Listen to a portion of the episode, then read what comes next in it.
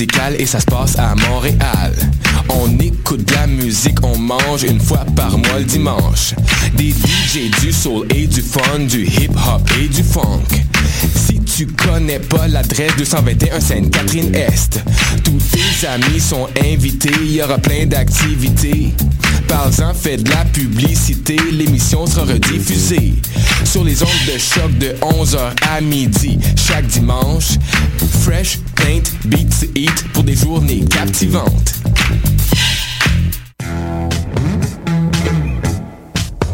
Du 30 novembre au 18 janvier, soumets ton projet d'émission et tu pourrais devenir l'un des collaborateurs de choc.ca lors de la saison d'hiver 2016. Tous les sujets sont permis. Information, sport, environnement, politique, humour, musique. Cet hiver, joins-toi à une équipe diversifiée qui axe son travail sur la découverte du monde sous un œil différent et qui nage à contre-courant de la culture de masse. Pour toutes les informations, www.choc.ca s'impliquer.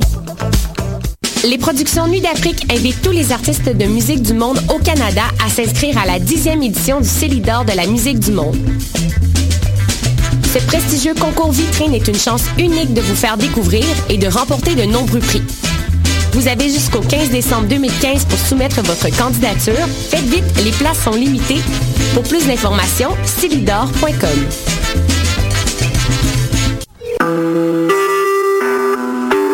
Vous écoutez Choc pour sortir des ondes.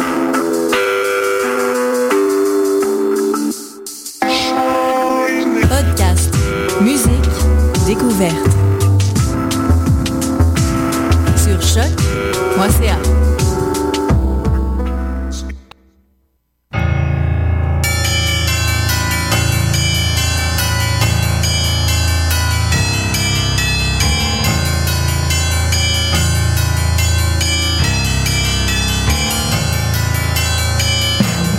Bonsoir, vous êtes bien sur Choc, c'est Mission Encre Noire, tome 16, chapitre 208. C'est la soirée de Carnet Noir. Salut Morgane Salut Eric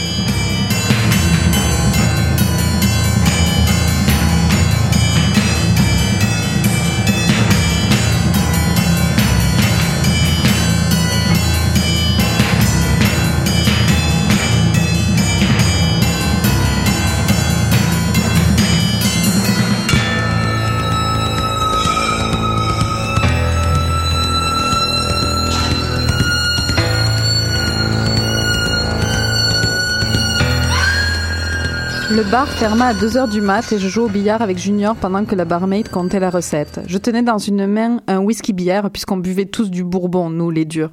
Enfin, presque tous. Junior posa son gobelet de vin sur le rebord du billard le temps de tirer. Les sels crus en vente au cellar étaient assez décapants pour nettoyer la coque d'un vieux bateau à voile et pour ranger tout le bois en même temps. Je n'avais jamais compris pourquoi il aimait cette piquette, mais il ne buvait que ça.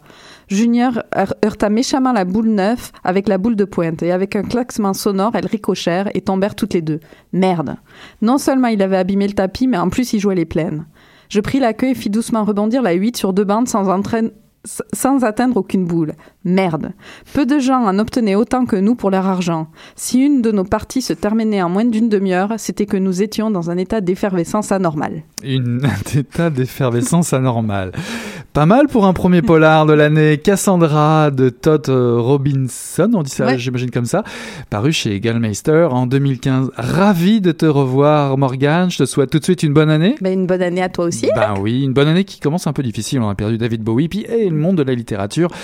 Monsieur Tournier s'en est allé aussi. Disons que c'est un peu difficile, mais nous sommes là pour vous présenter euh, euh, de nouvelles découvertes et évidemment Cassandra de Todd Robinson. Dis-moi, qu'est-ce que tu peux nous dire sur l'histoire, tiens? Alors l'histoire c'est euh, Boo et Junior qu'on vient de rencontrer quand ils jouent au billard très très mal. Il faut le reconnaître. Euh, alors c'est deux gars qui se connaissent depuis l'enfance. En fait ils se sont rencontrés dans un foyer, le foyer des garçons Saint-Gabriel. Ils ont vécu les mêmes galères, euh, la même jeunesse euh, pas vraiment très rose rose. Et adultes ils ne se sont pas quittés et ont créé une agence de sécurité. Euh, leur boulot c'est faire les videurs dans les bars un peu pourris, soyons honnêtes, de Boston Boston, euh, d'autres événements glorieux du genre, les, les euh, concerts un peu piteux, ce genre de choses. Bah, Donc mais- euh, le genre qui tape avant de poser des questions. Ouais, ça ressemble vaguement à des héros que tu as déjà présentés. Ouais. Peut-être pas le, le genre, on va dire un genre irlandais. Ouais, Est-ce qu'on est là-dedans? Ouais, le genre Lansdale. Mais c'est ça, violent, mais gentil quand même. Après les coups. après les coups. Donc le soir dont on parle dans l'extrait que j'ai lu, une jeune femme vient dans le bar et euh, embauche Boo et son équipe et Junior euh, pour retrouver une fugueuse. Euh, Boo se doute bien qu'il y a une embrouille, bien sûr. Pourquoi aller les chercher eux, deux videurs un peu perdus, pour faire le travail que plein de détectives privés et plein de, flics pourraient faire beaucoup mieux qu'eux? Peut-être qu'en fait, cette fugueuse, c'est pas n'importe qui et on va l'apprendre tout au long de Cassandra. Alors j'imagine que cette histoire tourne beaucoup autour des deux personnages principaux. Ben, c'est ça. Surtout autour de Boo, qui en fait s'appelle William Malone. Euh, Donc on Qui- voit bien, on voit bien la provenance tout de suite. qui est, euh, a un peu plus de cervelle que Junior, euh, une enfance tout aussi lamentable, et c'est ça qui est chouette dans ce roman-là, c'est qu'il y a à la fois cette histoire autour de Cassandra, qui est notre fugueuse, dont on va en apprendre un peu plus à euh, tout au long du récit, mais on en apprend aussi un peu plus à chaque chapitre sur qui sont Boo et Junior, qu'est-ce qui les a fait se rencontrer, pourquoi euh, ils se sont retrouvés dans ce foyer-là, qu'est-ce qui a fait d'eux ce qu'ils sont aujourd'hui, euh, deux videurs un peu violents, mais euh, fondamentalement bons quand même. Euh, donc c'est ça. Et Boo, c'est la réflexion du, du duo. Euh, Junior, il tape. D'abord. Boo, il réfléchit un peu. Ouais, ben c'est ça.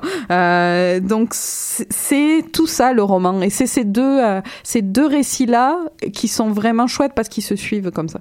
Et est-ce qu'on passe beaucoup de temps, euh, je dirais, dans la partie foyer On sait beaucoup d'écrits Non, ou c'est juste Non, non, c'est plus des, des petits passages comme ça, mais qui suffisent à planter le décor. Euh, donc c'est c'est très noir. Ça, c'est la partie peut-être plus noire du récit, Mhm. parce que c'est des foyers, euh, c'est pas des foyers faciles là, c'est souffrir, faire souffrir. euh, c'est ça, c'est où tu tapes ou tu crèves.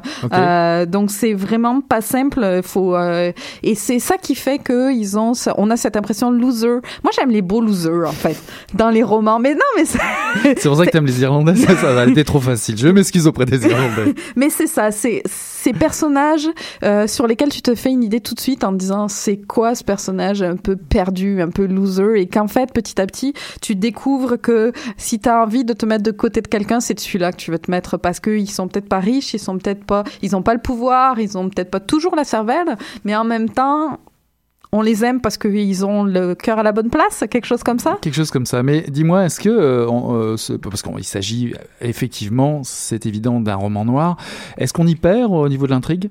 Non, pas du tout.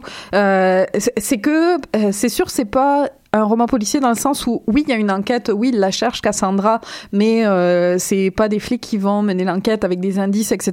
La plupart des indices, ils leur tombent dessus sans qu'ils les cherchent vraiment. Même s'ils essayent de faire euh, leur métier euh, pour lequel on les a embauchés plutôt sérieusement, ils, ils- ils se disent bon, on m'a payé pour être détective privé, je vais le faire. Mais euh, c'est l'ambiance en fait qui compte. C'est dans ce sens-là que c'est plus un roman noir qu'un roman d'enquête. Et est-ce qu'il y a donc il y a plusieurs pistes dans ce dans ce roman, si je comprends bien. euh, Ben, c'est ça. Il y a, il y, a, y Cassandra, il y a le foyer, il y a euh, comment on se sort euh, quand on a eu une enfance euh, plus que compliquée. Il y a aussi peut-être le le pas du pouvoir, cette réflexion sur comment on comment on devient quand on devient riche, euh, comment on peut s'en sortir, qu'est-ce qui fait que euh, parfois il vaut mieux être une petite gens que quelqu'un tout en haut, quelque chose comme ça. Ok, ok, ouais, bah, ça, ça, ça peut faire du sens finalement. Mais euh, dis-moi, parce que je me dis finalement, euh, cette affaire, cette intrigue, enfin, ce, ce- cette personne qui disparaît, ça leur tombe un petit peu dessus comme ça par hasard. Est-ce qu'on retrouve un petit côté goofy, maladroit, un peu genre euh, Ben, rigolo, hum- hum- l'humour En pas. fait, c'est ça, c'est de l'humour noir. Euh, je pense que moi, j'a- j'adore ça. Là. Je pense que j'en ai déjà présenté quelques années comme ça. Moi, j'ai retrouvé beaucoup du Joe Lansdale, Mhm. mais pas le Joe Lansdale des romans très noirs, le Joe Lansdale du duo. Je sais pas si tu te souviens, Collins et Leonard Pine, le duo de choc complètement bizarres. Euh, et là, c'est les mêmes. C'est que euh, à force d'être trop gros, ils en se deviennent presque drôles, mais tout en même tout en restant hyper crédible quand même. Euh, donc c'est ça. Mais c'est ce qui permet, je pense, de prendre le côté noir parce qu'il y a cet humour. Parce que euh, oui, c'est dur, mais en même temps, on sourit tout le temps un peu. Euh, puis on s'attache à ces personnages. Puis il y a les dialogues, comme dans, dans Lansdale. C'est que les dialogues relâchent beaucoup de cette euh, tension plus noire. Donc je me rends compte que j'ai un genre quand même. un- un genre et peut-être aussi une ville, parce que finalement le polar, euh, c'est trouver une autre place que New York ou Los Angeles aux États-Unis. Ben hein. c'est ça. Et eux, ils sont partis euh, dans la même ville que euh, que Dennis Lane. Ils sont à, ils sont à Boston. Euh, on sent peut-être moins la ville qu'avec Dennis Lane, même si euh, on la sent quand même. Euh, mais c'est pas le, le Boston des euh, bien habillés et euh, des gens riches. C'est le Boston du euh, plus pourri. Est-ce que ah bah oui, justement je- la question qui bah, évidente c'est que est-ce que comme Léon, Lé- Elmore Leonard non c'est pas Elmore Euh, Leonard c'est, euh, Joe Lansdale. ouais mais est-ce que euh, on découvre un Washington comme on découvre Ah, un comme dans Pelicanos? exact exact c'était le Euh, nom qui m'échappait Oui, peut-être un peu, mais euh, quelque part, plein de scènes pourraient se passer partout ailleurs. Est-ce euh, qu'on est à notre époque? Oui, oui, oui, on, est à notre époque. euh. Puis euh, c'est plus des lieux qu'une ville. C'est le bar où il y a les euh, concerts un peu pourris. c'est plus des lieux comme ça. Donc ça pourrait être Washington. Ça pourrait être un autre bar. Donc c'est plus des ambiances liées à des lieux qu'à une ville. Très bien, on va faire une petite pause musicale si tu veux bien, puis on revient juste après.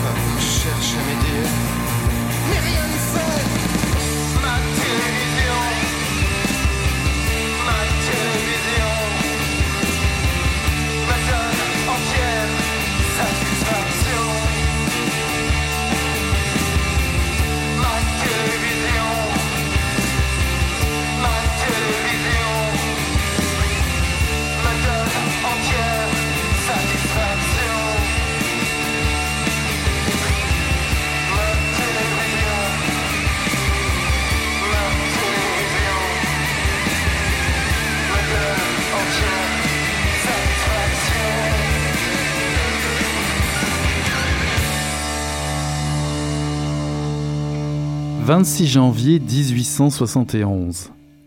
La grande disette et le gel à pierre fendre. Les marmites cuisent des racines et les os rebouillis de la dernière vieille poule d'il lurette. Les boucheries sont canines, félines et pire encore. Plus de chats dans les gouttières. Sur les toits, plus de pigeons. Plus de chats dans les gouttières. Plus de canards au bois de Boulogne. Plus d'éléphants au jardin des plantes, bouffés. Castor. Son copain Pollux avec pour faire bon poids.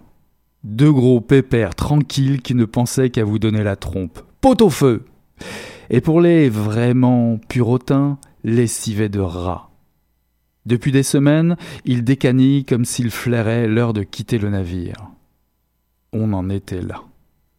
À ronger de l'écorce, les gencives à vif, le ventre gonflé de vent et au plus fort de la faim, les maraudes crépusculaires dans les champs hors les murs. Au risque, au risque de se faire plomber pour deux choux raves, pour des hulans embusqués tranquilles, le carton du soir en amusement. Et dans les rues, la ronde des crèves la dalle, rôdant, toussant, flottant dans leurs habits devenus trop grands, leurs yeux caves démesurés, leurs joues creuses. Crevards. L'estomac diaphane, l'esprit battant la campagne comme un loup affamé. On tirera à la courte paille, on tirera à la courte paille, pour savoir qui, qui serait mangé, oh oui, oh oui choc des cultures, on n'est plus du tout à Boston. Alors c'était un extrait de Une plaie ouverte de Patrick Péchereau qui est paru à la série noire chez Gallimard en 2015 exactement. Donc euh, toi, t'es parti bien loin, j'ai l'impression. Bah je m'excuse auprès des, des, héritiers des communards si c'était pas vraiment le ton ni le, le bon rythme pour la chanson. Bah oui, je suis, je suis, bah oui, je suis tombé, euh, je vais pas dire par hasard quand même, sur ce roman. Tu en as entendu parler parler toi aussi, puisqu'il fait partie de la majeure partie des, des, grandes listes, des fameuses listes de début ou de fin d'année, ça dépend à quelle heure vous êtes levé. Euh, en tout cas, la, de la plupart des critiques, la plupart des, critiques des, polars, des meilleurs polars de 2015 en parlent aux de, bah, tu le sais, John Esbo, euh, John Connolly, euh, Andrea Camilleri, j'en passe. Et, pourtant, et pourtant, euh, lire Patrick Péchereau, eh ben, c'est quelque chose qui se mérite. Patrick euh, a l'habitude de tricoter des histoires sur l'histoire de France. Euh, on en a déjà parlé toi et moi, il me semble ici, hein, euh, et l'histoire de France, mais vue du côté des petites gens, les gens de, de la rue. Euh, par le passé, si vous avez, vous avez déjà le, le, vous avez peut-être déjà lu Pêchereau, vous aurez l'occasion de, de, le trouver. Vous allez peut-être plonger à sa suite au cœur des tranchées de la Première Guerre mondiale avec euh, Tranchecaille et les brouillards de la butte que nous avons présenté ici à Mission Encre Noire. Et il a aussi frayé avec le menu fretin anarchiste ou le grand banditisme façon la bande à Bono, qui est une, on va dire, un, gang de brigands euh, célèbres, euh, un peu à la façon, euh, le nom m'échappe, aux États-Unis, le duo, tu sais. Ah, Bonnie and Clyde. Bonnie and Clyde, c'est ça. ou, ou, encore les grands bandits de Chicago. Enfin, la bande à Bono en France, ça ressemblait à ça. Et lui, il l'a interprété en, et, a écrit là-dessus dans L'homme à la carabine. Et, et là, on est où? Dans celui-là On est en France. Ok, on est encore en France. La bande à Bono, c'est en France. Non, non, mais dans, dans, ah, dans celui-là. Une plaie ouverte, on est où? Euh, Dans une plaie ouverte, on est à la fois aux États-Unis et on est à la fois à Paris. Ok. J'y viens, j'y viens. Je vois que tu es impatiente. en tout cas, cette fois-ci, euh, bah oui, on plonge dans la commune, euh, l'histoire de la commune, cette, cette période un peu bizarre de l'histoire euh, de France, où pendant à peu près un mois, le peuple de Paris a vécu en rébellion et a pu et un, on va dire, vive façon euh, anarchiste. On va dire ça comme ça pour euh, simplifier. En tout cas, si vous aimez les histoires, les intrigues historiques, ce roman est pour vous, mais pas que, parce qu'on ne parle pas que de ça. Ok. Et alors, histoire de la France, mais qui part des États-Unis?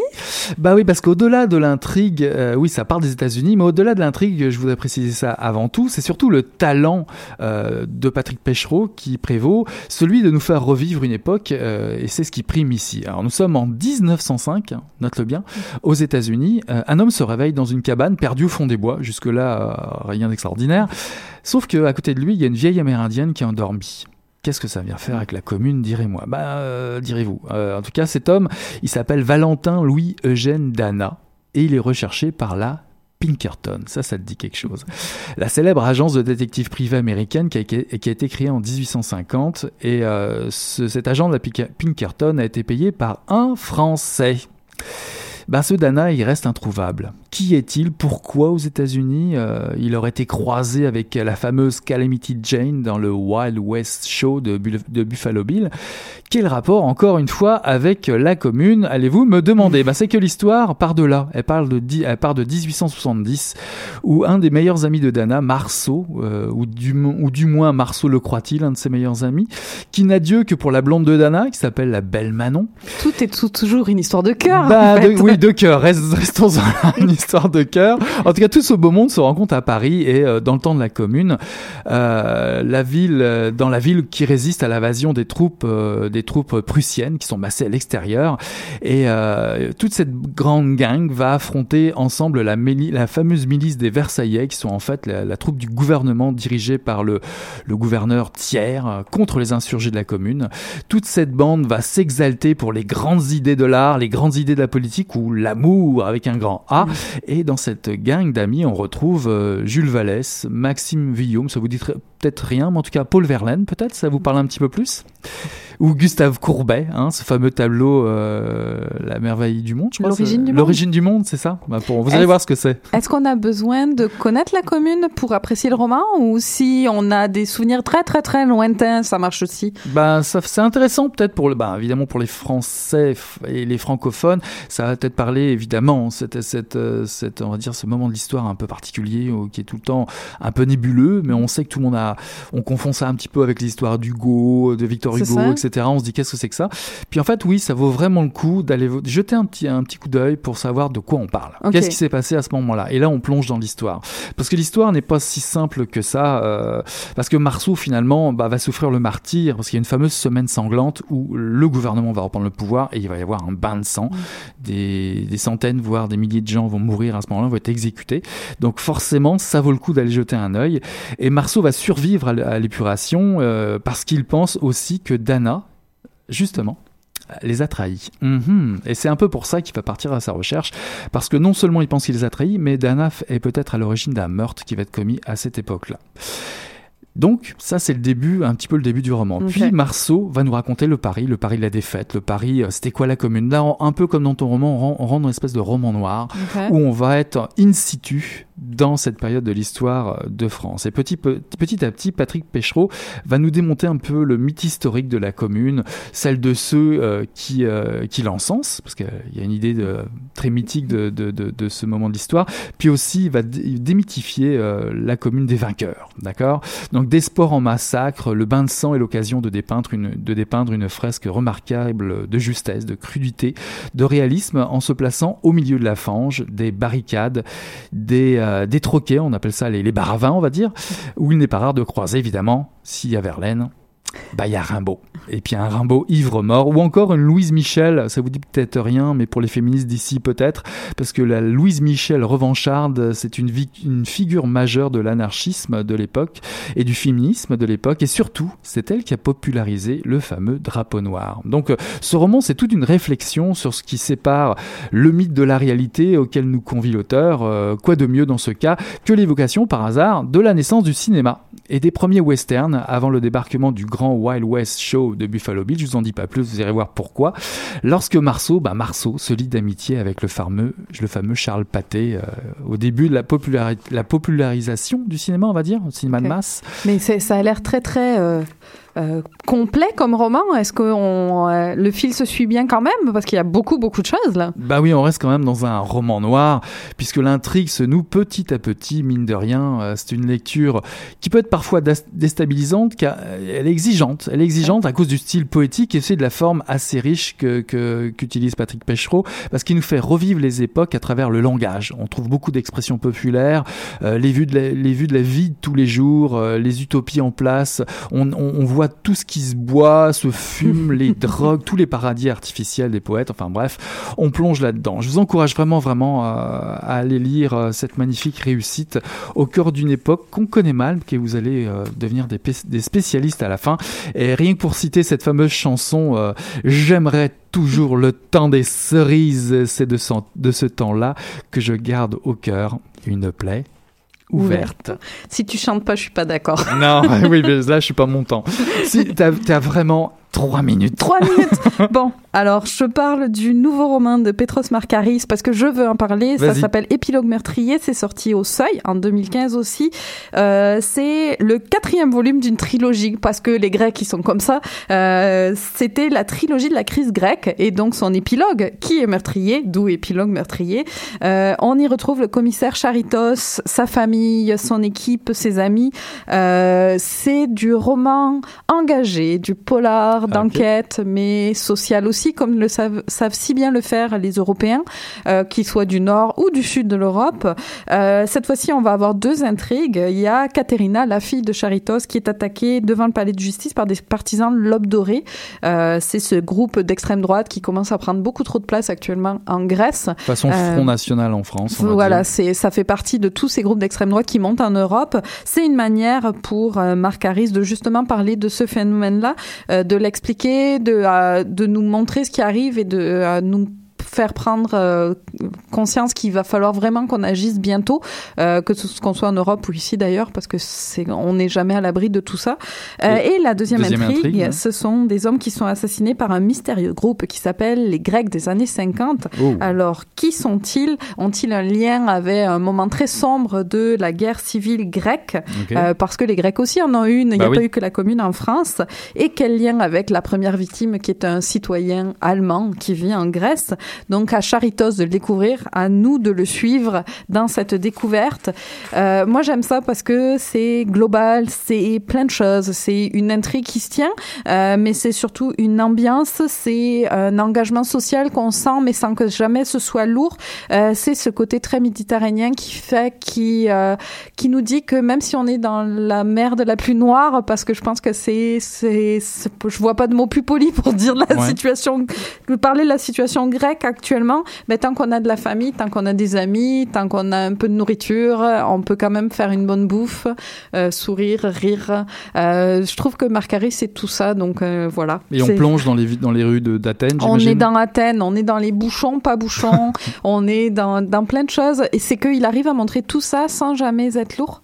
Il montre, en fait, il parle des rues d'Athènes, il parle des bouchons dans les précédents, il parle des, de l'absence de bouchons dans les rues d'Athènes aujourd'hui, et on comprend derrière tout ça, c'est euh, la pauvreté, le manque d'essence, euh, les voitures qui coûtent trop cher. Donc, en quelques mots, il plante la situation euh, sans jamais faire du misérabilisme. Donc, c'est ça. C'est moi, je trouve ça génial.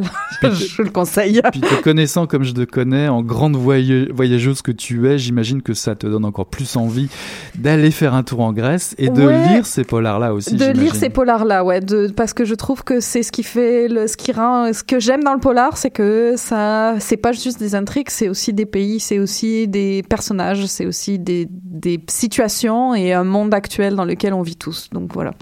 bah voilà, c'est ce qui conclut euh, cette mission Noir. On vous aura emmené euh, finalement euh, aux États-Unis, on vous aura emmené à Boston, on vous aurait fait un petit tour dans l'histoire très, rapide dans la commune de Paris en 1870, un petit peu d'histoire, ça fait pas de mal. Mm. Puis finalement un peu d'histoire avec aussi épilogue meurtrier, puisque on ah va en apprendre sur la guerre civile grecque. Exactement. Donc vous êtes allé faire un tour aussi en Grèce sans bouger de chez vous. C'est pas pire, hein, Mission Encre Noire. Merci Morgane, ça conclut euh, le tome 16 de Mission Encre Noire, le chapitre 208, ton, ta session Carnet Noir. Ben, se conclut comme ça. Ben, ben, elle nous fait voyager, on va pas se plaindre. Bah non, on va pas se plaindre, mais surtout tu es avec nous. Et eh, merci Morgane. Bonne soirée. À très bientôt, bye bye.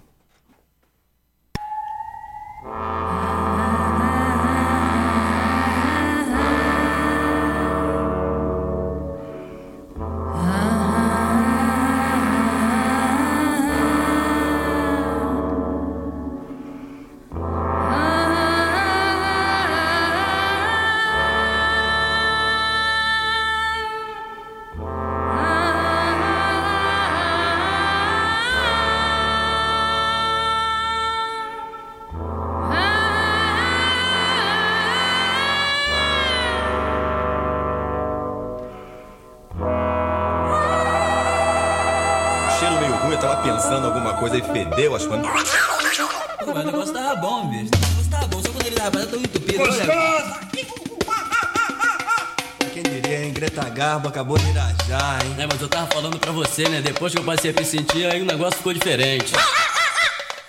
Jorjão, Vai, garoto! fala a verdade. Isso tá bom.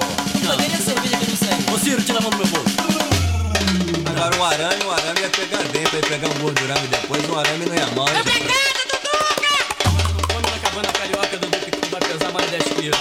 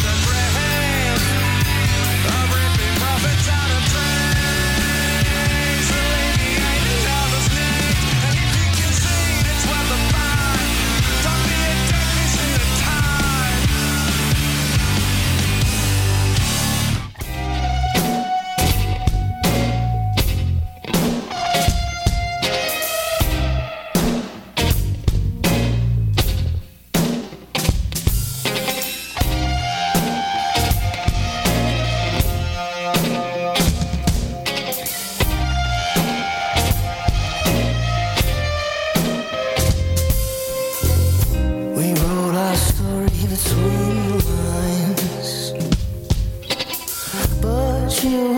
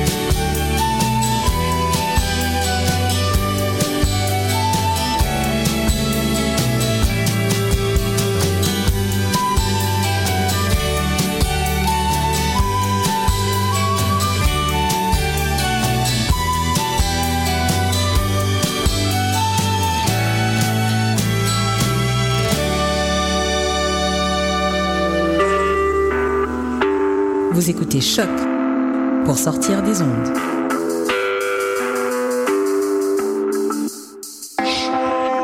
Podcast, musique, découverte. Sur choc.ca.